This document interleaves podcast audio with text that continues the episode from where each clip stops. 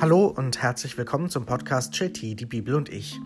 Heute lesen wir im zweiten Korintherbrief das vierte Kapitel und wir kommen dadurch zum Ende von dieser großen Fragestellung, die sich durch die ersten Kapitel gezogen hat, wo Paulus die Frage aufgeworfen hat, wer aber ist dazu fähig, dazu fähig, gemeint ist der Dienst als Apostel, sich in Dienst nehmen zu lassen für diesen Jesus, für das Evangelium.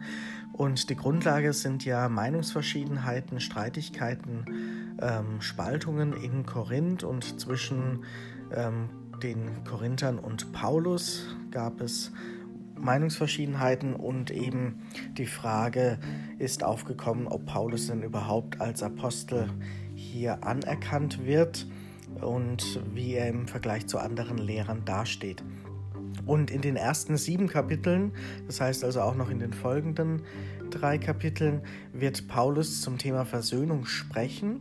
Aber wie gesagt, diese erste Fragestellung endet heute mit diesem vierten Kapitel und Paulus wendet den Blick dann auf ein grundsätzliches Thema, was auch um Versöhnung sich dreht, aber er weitet den Blick der Versöhnung nicht nur auf die Gemeinde und seine Situation, sondern es geht ihm ganz grundsätzlich um die Versöhnung auch zwischen Gott und den Menschen.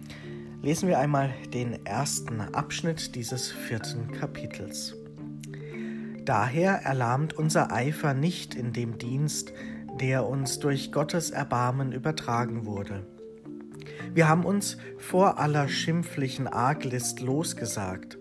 Wir verhalten uns nicht hinterhältig und verfälschen das Wort Gottes nicht, sondern machen die Wahrheit offenbar. So empfehlen wir uns vor dem Angesicht Gottes jedem menschlichen Gewissen. Wenn unser Evangelium dennoch verhüllt ist, ist es nur denen verhüllt, die verloren gehen. Denn der Gott dieser Weltzeit hat das Denken der Ungläubigen verblendet. So strahlt ihnen der Glanz des Evangeliums von der Herrlichkeit Christi, der Gottes Bild ist, nicht auf. Wir verkünden nämlich nicht uns selbst, sondern Jesus Christus als den Herrn, uns aber als eure Knechte um Jesu willen. Denn Gott, der sprach, aus Finsternis soll Licht aufleuchten. Er ist in unseren Herzen aufgeleuchtet, damit aufstrahlt die Erkenntnis des göttlichen Glanzes auf dem Antlitz Christi. Soweit einmal dieser erste Teil des Kapitels. Hier hören wir also die insgesamt vierte Antwort auf diese Frage, wer eben zur Nachfolge Jesu wirklich fähig ist. Und Paulus ähm, sagt und betont, dass er offen und öffentlich die Wahrheit offenbart, die Wahrheit lehrt, dass er eben, wie er schreibt, nichts verfälscht an dem Wort Gottes, dass er nicht hinterhältig oder arglistig ist, dass er nicht eben die eigenen Interessen äh, an erste Stelle stellt, sondern eben den Dienst am Evangelium. Er nennt sich selber Knecht der Gemeinde, der, der Menschen und eben des Evangeliums. Und er sagt auch, er empfiehlt sich dem Angesicht Gottes und jedem menschlichen Gewissen. Das heißt, er betont für sich, er hat der Wahrheit Jesu gedient und ist der gefolgt und hat sich nichts vorzuwerfen in seiner Verkündigung. Da kann er vor das Angesicht Gottes treten und dem menschlichen Gewissen gegenübertreten, weil er sich da in seinem Apostelamt eben nichts vorzuwerfen hat. Das Evangelium soll die Herzen der Menschen, der Gläubigen erleuchten. Es wird noch einmal aufgezeigt, dass das von einigen auch abgelehnt wird. Ähm, und das wird dann auch nochmal in dieses Bild hineingelegt, das Finsternis und Licht äh, betrifft. Also aus Finsternis soll Licht aufleuchten, im Herzen soll es aufleuchten, damit dort die göttliche Erkenntnis Platz hat. Also dass das Erkennen des neuen Weges, des richtigen Weges in der Nachfolge Jesu erkannt wird, das ist diese Erleuchtung, das ist das Licht, das aus der Finsternis erwachsen kann. Darin steckt auch nochmal das Bild, dass es eigentlich um das Evangelium Jesu geht, um diesen Glanz, die Herrlichkeit Christi, von der war schon einmal die Rede in äh, dem zweiten Korintherbrief. Und hier macht Paulus nochmal deutlich, dass gegenüber dieser Herrlichkeit Gottes, Herrlichkeit Jesu, das Apostelamt nur ein niedriges ist, also die Niedrigkeit seines Amtes will er hier betonen und dennoch hat er sich mit seinem Leben ganz in diesen Dienst nehmen lassen. Lesen wir einmal, wie es weitergeht. Diesen Satz tragen wir in zerbrechlichen Gefäßen. So wird deutlich, dass das Übermaß der Kraft von Gott und nicht von uns kommt. Von allen Seiten werden wir in die Enge getrieben und finden doch noch Raum. Wir wissen weder aus noch ein und verzweifeln dennoch nicht. Wir werden gehetzt und sind doch nicht verlassen. Wir werden niedergestreckt und doch nicht vernichtet. Immer tragen wir das Todesleiden Jesu an unserem Leib, damit auch das Leben Jesu an unserem Leib sichtbar wird. Denn immer werden wir, obgleich wir leben, um Jesu willen dem Tod ausgeliefert, damit auch das Leben Jesu an unserem sterblichen Fleisch offenbar wird. So erweist an uns der Tod, an euch aber das Leben seine Macht. Doch haben wir den gleichen Geist des Glaubens, von dem es in der Schrift heißt, ich habe geglaubt, darum habe ich geredet. Auch wir glauben, darum reden wir. Denn wir wissen, dass der, welcher Jesus den Herrn auferweckt hat, auch uns mit Jesus auferwecken und uns zusammen mit euch vor sich stellen wird. Alles tun wir euretwegen, damit immer mehr Menschen aufgrund der überreich gewordenen Gnade den Dank vervielfachen zur Verherrlichung Gottes. Darum werden wir nicht müde, wenn auch unser äußerer Mensch aufgerieben wird – der innere wird Tag für Tag erneuert. Denn die kleine Last unserer gegenwärtigen Not schafft uns in maßlosem Übermaß ein ewiges Gewicht an Herrlichkeit. Uns, die wir nicht auf das Sichtbare, sondern auf das Unsichtbare blicken, denn das Sichtbare ist vergänglich, das Unsichtbare ist ewig. Soweit dieser zweite Teil, soweit dieses vierte Kapitel. Hier haben wir also ein schönes Bild zu Beginn gehört. Der Schatz, der wird in zerbrechlichen Gefäßen getragen, gehalten. Also der Glaube ist tatsächlich etwas Kostbares, sollte etwas Kostbares für Menschen sein und man hat ihn, weil er ja ein Glaube ist, nicht als bewiesene Gewissheit, sondern immer nur als Suchen und Fragen, Erahnen, als Glauben eben. Und deshalb ist er in zerbrechlichen Gefäßen aufbewahrt. Vielerlei, vielerlei Dinge können am Glauben rütteln, ihn erschüttern, existenzielle menschliche Erfahrungen, Schicksalsschläge, wenn wir es so wollen, die Anfeindungen von außen, der Druck von außen, das kritische Hinterfragen von einem selbst oder von anderen, das der Gedanke des Mainstreams, inwieweit ist dieser Glaube hier akzeptiert, toleriert oder nicht. Man kann tatsächlich in die Enge getrieben werden von allen Seiten, wie Paulus schreibt, und aber er sagt, wir finden dennoch Raum. Wir wissen weder ein noch aus, doch wir verzweifeln nicht. Das ist das, was das Christentum ihm mitgegeben hat, diesem Paulus, und was er versucht zu vermitteln, dass gerade auch in der Situation der Verzweiflung, der Enge, der Ausweglosigkeit für Christen immer noch ein Ausweg da sein sollte. Dass quasi von Gott etwas kommt und nicht von den Menschen. Ein Übermaß der Kraft, wie er schreibt. Also dass auch diese zerbrechliche Gefäße dennoch nicht ähm, zum Scheitern verurteilt sind, dass sie tatsächlich zerbrechen müssen, weil wir viel von Gott erwarten dürfen und weil Gott in unserem Leben präsent sein will, sodass wir uns auf ihn verlassen können, dass wir unsere letzte Hoffnung und die letzte Kraft in ihn verlagern und setzen können, dass aus ihm heraus diese letzte Kraft äh, kommt, wenn alles andere kraftlos und zum Verzweifeln scheint.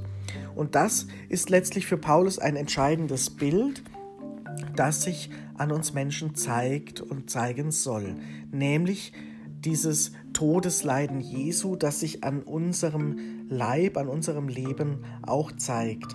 Das ist für Paulus ein ganz zentrales Bild und ein ganz zentraler Punkt, dass der Mensch und auch Paulus selbst erfahren hat und erfahren kann, dass er auch im Leiden von Gott nicht verlassen ist.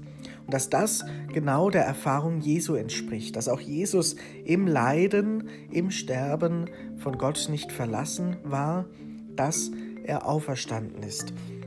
Und deshalb kann auch Paulus so leben, wegen dieser Gewissheit der Auferstehung und wegen der Menschen, um der Gemeinde willen sozusagen, also um den Dienst für die anderen auch ausführen zu können. Das sind die Antriebsmotoren sozusagen für das Wirken von Paulus und das sollte auch der Antrieb sein für jede Christin und jeden Christen, dass durch unser Leben auch das Leben Jesu abgebildet und weitergeführt wird und dass auch wir in den Momenten, in denen wir leiden, uns verlassen fühlen, uns abgehängt fühlen, wo wir nicht mehr weiter wissen, dass wir dann auch unsere Kraft wirklich in unserem Glauben finden sollen, dass wir da sozusagen das Leiden Jesu an unserem Leben erkennen und eben auch nicht aufgeben und unseren Weg nicht abbrechen, sondern eben diese Hoffnung haben, dass Gottes Geist in uns ist, dass wir nicht alleine sind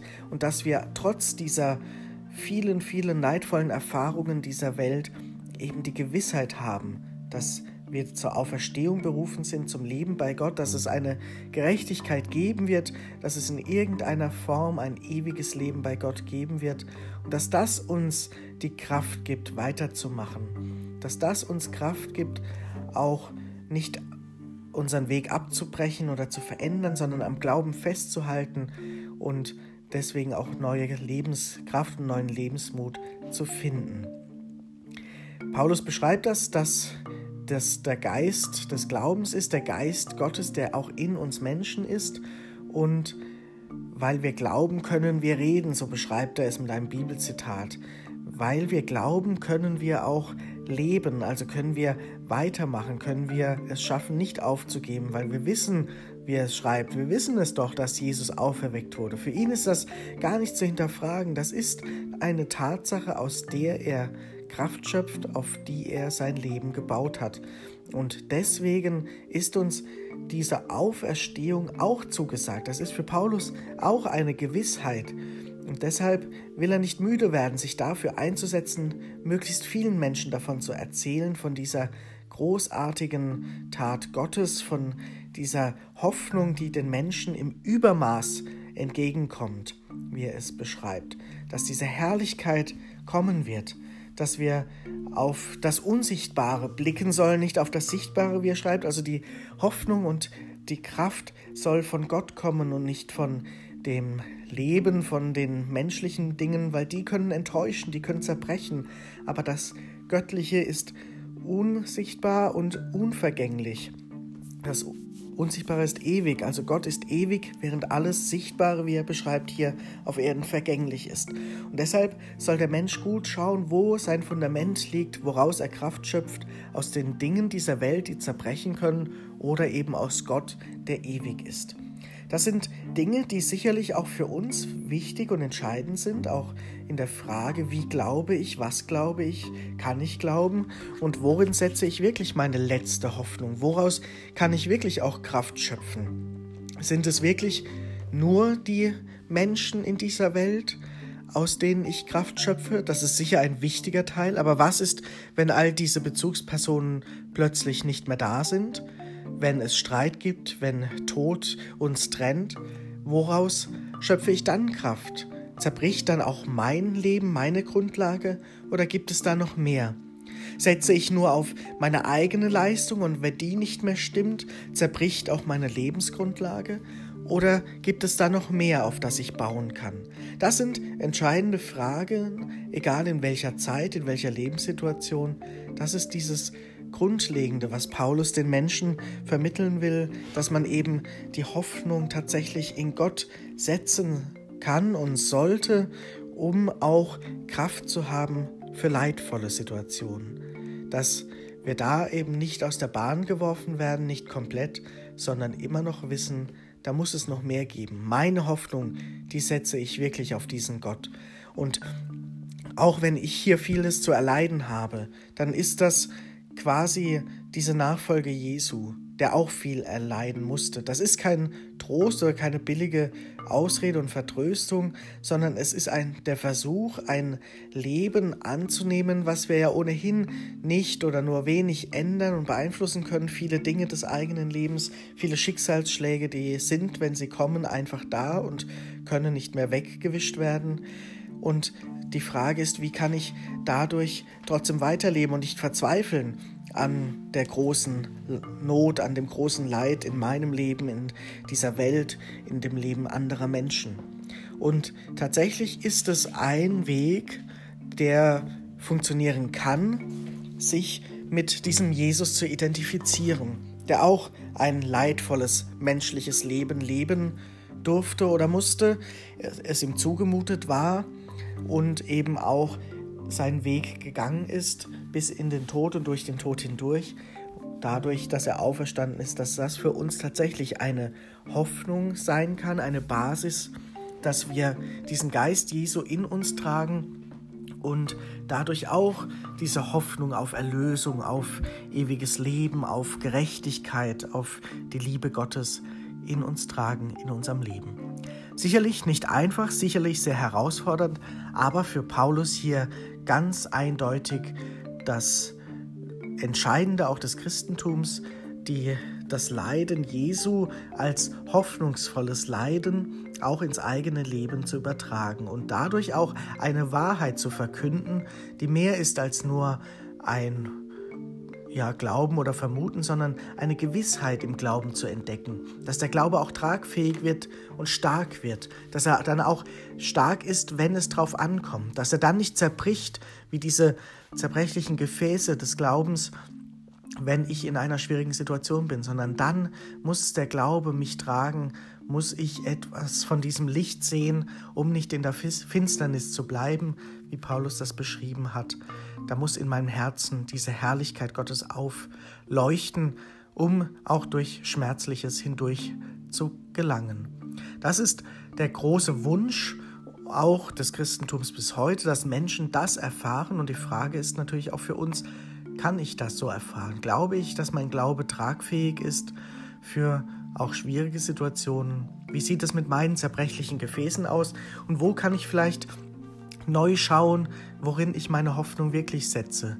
In dieser Welt oder auch in Gott?